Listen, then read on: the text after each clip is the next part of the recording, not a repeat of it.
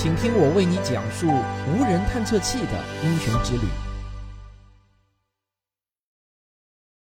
二零一一年夏天某日，如果呢你登录空间天气网站 spaceweather 点 com，会看到这样一条天气预报：太阳风速度每秒五百一十五点九公里，密度为每立方厘米零点三个质子。如果有一名空间天气员，他呢大概会这样播报啊：亲爱的地球居民们。你好，今天太阳风的速度为每小时一百八十五万千米，不要被大风吓到，它比地球上的空气要稀薄一百亿亿倍。另外，今日 X 射线耀斑二十四小时内可以达到的最大级别为 B 四，别担心，这是一个很小的耀斑，几乎可以忽略。如果是 M 级，那可能会产生无线电中断；如果是 X 级耀，那就大家要小心了。因为这可能会造成整个地球的断电和持续一周的辐射暴。祝我们好运，再见。真的啊，我刚才并没有开玩笑。这样的空间天气预报呢，其实现在每天都有，在美国国家海洋及大气管理局 （NOAA） 的网站上，数据每十分钟就会刷新一次。你可能啊会有点不理解，这个太阳风、太阳耀斑和远在一亿五千万千米外的地球有什么关系呢？每十分钟就刷新一次，真的有这个必要吗？当然是有必要的。这就是我们今天要给你讲的故事。事实上，在天文望远镜发明之前，人类一直对太阳呢是了解很少。在长达两千多年的时间中啊，没有人发现太阳黑子的存在。直到一六一零年，伽利略首次观察到了太阳黑子，在他的眼中，那就是太阳上面出现的几颗黑点。就像美女脸上的雀斑一样，但是这些雀斑呢，并不是一动不动的，而是会随着太阳转动。那个时候，大家觉得太阳黑子跟地球没有什么关系，但后来的科学家们发现啊，在17世纪的很长一段时间中，太阳黑子数下降到了几乎为零，也是在这一时期，欧洲进入到了一个可怕的冰冻期。荷兰人甚至啊都可以在夏天到运河上滑冰。这段太阳黑子的极小时期被称为蒙德极小期，这是人类第一次开始意识到啊，原来太阳活动有可能会影响到地球的气候。当然，这个蒙德极小期是否真的与太阳黑子有关，这也仅仅是一个科学猜想，到目前呢也还没有过硬的证据。到了1859年，另外一个重要的事件发生了。当时，两位科学家观测到了太阳上出现了白光耀斑。紧接着两天之后呢，地球就遭遇到了一场几乎是千年一遇的太阳磁暴。这个极端事件导致几乎全世界都出现了极光，包括许多历史上从未见过极光的地区。有一个很好玩的故事是啊，在北美落基山地区，北极光太亮了，矿工们都以为是白天到了。半夜就跑出去吃早饭。与此同时呢，世界各地的电报系统都出现了问题。操作员报告说啊，他们受到了来自仪器的电火花袭击。那么，这场迟报真的是太阳耀斑引起的吗？四十年后，乔治·埃勒里海尔在加州的威尔逊山上建造了第一台详细研究太阳耀斑的仪器。确认了耀斑和地球磁暴之间存在两天的延迟关系，这个真凶呢，似乎就算是找到了。在那之后啊，越来越多的人开始研究太阳活动和地球上天气的关系，尤其是太阳黑子对地球温度的影响。为什么在太阳黑子少的蒙德极小期，全球的气温也会降低呢？他们发现啊。可能是由于太阳黑子的周围要比太阳表面的其他地方亮，所以呢，一旦黑子减少，那太阳啊就会暗一些。但是在一九七零年代，科学家们通过数字探测器发现，太阳的亮度在一个活动周期里的变化幅度仅为千分之一，这么小的亮度变化，那怎么可能会导致地球上显著的温度变化呢？而且，除了蒙德极小期。也没有更多的证据能表明太阳黑子会影响地球上的温度，尤其是全球温度在过去半个世纪里的上升，那更无法用它来解释了。为了解决太阳活动的谜团，本期节目的主角 SOHO 就登场了。这个 S O H O SOHO，它呢其实呢是太阳及日球层空间望远镜的首字母缩写。SOHO 计划首先是欧空局提出来的，共有十四个国家，超过三百名工程师参与了设计与建造。NASA 负责发射和地面操控，它非常好的证明了国际合作的力量。一九九五年十二月二日，SOHO 搭乘阿特拉斯火箭，在佛罗里达的卡纳维拉二角成功发射。它的大小和复杂性啊，都与卡西尼号不相上下。在 SOHO 的可用空间里挤满了十二台仪器，可以用来进行磁场到 X 射线的各种测量。它就像是一个多功能的瑞士军刀。这些仪器的名字呢，听上去也挺吓人的，比如德国基尔大学建造的这个啊，叫超热和高能粒子综合分析器，实际上呢，就是对高能 X 射线、紫外辐射以及宇宙线的位置、强度和光谱进行测量的仪器。特别一提的是 SOHO 所在的空间位置，这简直啊就是观测太阳活动最好的 VIP 坐席了。SOHO 一边与地球步调一致的绕太阳运转，一边绕着地日第一拉格朗日点这个特殊的空间点慢慢地旋转。其他空间任务啊，也都希望能够使用这个点位，但是它对于观测太阳而言是最有利的、最不可替代的，因为这个轨道位置可以保证它不会被地球或者月球呢给遮挡住。这是 SOHO 的巢穴，让其他卫星都是羡慕不已啊。在发射三年后，SOHO 遭遇到了一次重大的挫折。一九九八年六月的一个晚上，NASA 位于马里兰的格达德控制中心的项目控制人员写下了这样的记录：SOHO 进入到了一个紧急模式，这是 SOHO 升空以来第六次进入这种模式了。本来工作人员啊并没有放在心上，但是这次呢却很不一样。几个小时过去了，SOHO 的情况呢越来越糟。它先是失去了姿态控制，通讯线路出现了干扰，然后呢，电源也失控了，最后啊，还失去了整个热控制。空间科学家和工程师们最坏的噩梦来了。大家想象一下吧，这颗价值几百万美元的硬件，瞬间呢，就有可能变成一堆废铁，几乎呢，就处在了生死的边缘。控制室里啊，弥漫着紧张的气氛。NASA 和空间局紧急召开了一次专家诊断会，专家就判断出。飞船仍然在按照设计模式工作着，目前出现的所有错误很可能都是人为的，也就是因为操作人员错误地解除了收后的安全模式，对两个万向轮做出了错误的状态判断。正是这个小失误，让可怜的 Soho 失控了。失控的结果呢是可怕的，因为此时的 Soho 的太阳能板啊，正好是边缘朝向太阳，无法供电。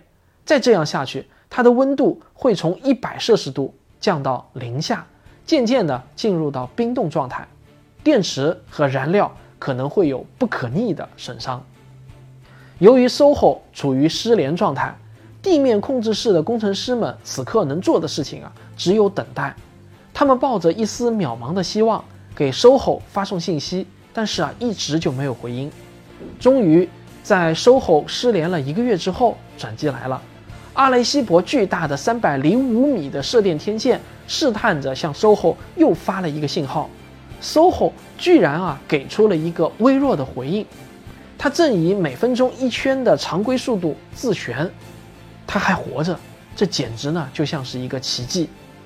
在接下来的两个月，工程师们忙着给失而复得的 SOHO 暖化电池和燃料补给，他们无比欣慰地发现啊。没有一个科学仪器在温度从零上一百摄氏度降到了零下一百二十摄氏度的过程中遭受损坏，甚至有些仪器在骤冷后，它的性能还比以前更好了。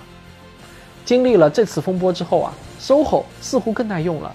它的预期寿命本来呢只有两年，但被数次的延期，直到现在啊，它依然活跃在太阳的周围，像一个孤独的哨兵。持续诊断着太阳的脉搏。SOHO 最重要的探测方法就是日震学，也就是检测声波在穿越太阳时发出的嗡嗡声。通过这种声学探测，科学家们可以比较深入地了解太阳的内部结构、能量产生机制，也可能对其表面的扰动现象做出预测。，SOHO 的科学仪器每天都能传回相当于两张 CD 的数据。对这些数据的分析啊，使我们得到了许多令人振奋的太阳新知。那么，SOHO 的科学成果到底有哪些呢？首先，根据 SOHO 传回的高质量数据，人们第一次推导出了太阳的三维图像。科学家们使用了一些惊人的全息成像技术，重建了太阳深处的特征。所有这些图像每天都可以在网络上查到。之前啊，我们一直不清楚太阳黑子究竟有多深，而它们又为何能够持续长达数周的时间？SOHO 给出了这样的答案：太阳黑子不仅是发生在浅层的表观现象，实际上它的整个结构深深地扎根在下方等离子汇聚。且强力流动的地方。如果说三维图像的出现就像给太阳拍了一次 X 光片，那么下面的发现啊，就像是给太阳量体温、测血压。SOHO 提供了关于太阳内部温度、自转以及气体流动等的最佳观测数据，还揭示了一些太阳活动的新类型，例如日冕中的波动和太阳表面的旋风等等。而最重要的发现就是。SOHO 已经十分清楚地表明，太阳耀斑，也就是太阳物质、电磁辐射以及高能粒子的突然爆发，可以带来难以想象的巨大灾难。这种空间天气的变化会对地球产生巨大的影响。你想象过这样的场景吗？夏天可以变成冬天，绿色的沃土可以变成厚厚的冰层。空间天气研究者马克·莫尔德林就指出。在公元九百年至一千两百五十年的三百五十年间，太阳活动性的增强导致地球出现了温暖期。在那个时候，北大西洋比现在要温暖得多。北欧人在格陵兰岛建立了家园，并且啊，给这个岛取了格陵兰岛这个美丽的名字，因为在英文中啊，Greenland 它的意思呢就是绿色土地的意思。而现在啊，这里覆盖着地球上最大的冰层。这真的是沧桑巨变啊！你可能觉得地球的温暖期、冰冻期的变化周期很长，在有生之年我们几乎是碰不到这种极端的气候变化事件的。那么，如果是断电、断网，是不是就离我们非常近了呢？要知道，面对空间风暴产生的电力过载，电网系统是十分脆弱的。空间天气导致的强烈的电磁场变化，会引发电路中剧烈的电流变化。破坏电力中继线，产生大范围的断电。而对于卫星来说啊，这也好不到哪儿去。如果用约翰·弗里曼的话来说呢，太阳风暴就像是一道闪电击中了卫星表面，整个卫星就被笼罩在一团炽热的电子云中。来自地面的指令相对而言啊，就是小到了如同幻影一般。大家想象一下，如果没有了 GPS 系统，没有了天气卫星，我们的日常生活会受到多大的影响啊？一八五九年的太阳风暴是有史以来最强的一次，所幸啊，那个时候电力技术才刚刚起步，影响还不大。一九二一年的那一次风暴呢，是稍弱一些，但是啊，也引起了足够强的地面电流，它导致了纽约地铁系统都中断了。在一九八九年的太阳风暴之后。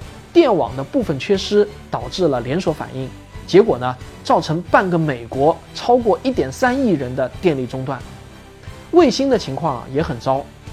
斯滕奥登瓦尔德的报告中就说啊，极地轨道上的卫星在颠簸中失控了好几个小时，而其他卫星啊几乎上下颠倒了个个儿。到了二零零一年，地球轨道上的卫星总价值已经高达大约一千亿美元。一次太阳风暴。就很可能会造成数十亿美元的在轨硬件遭受破坏。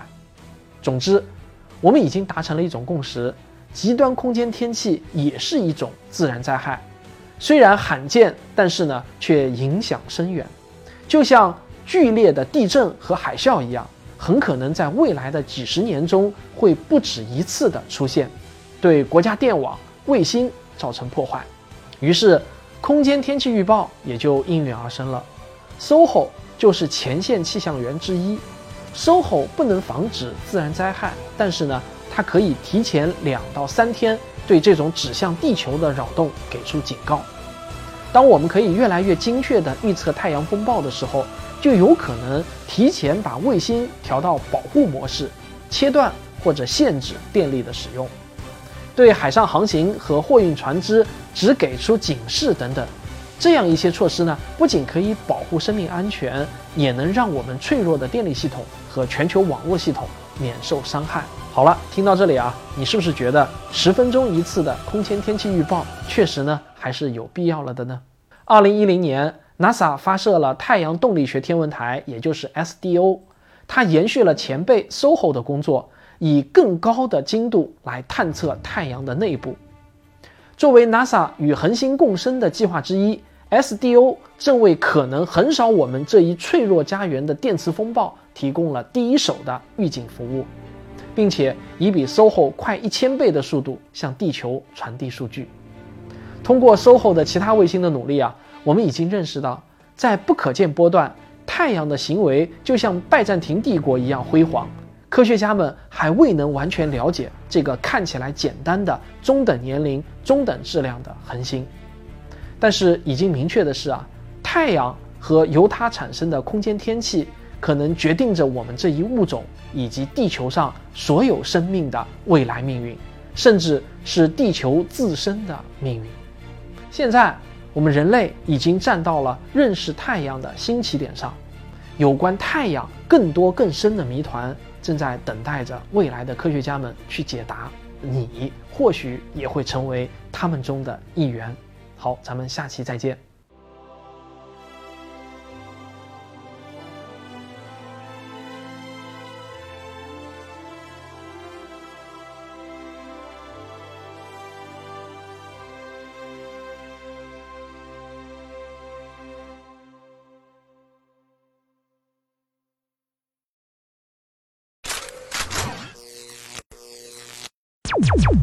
you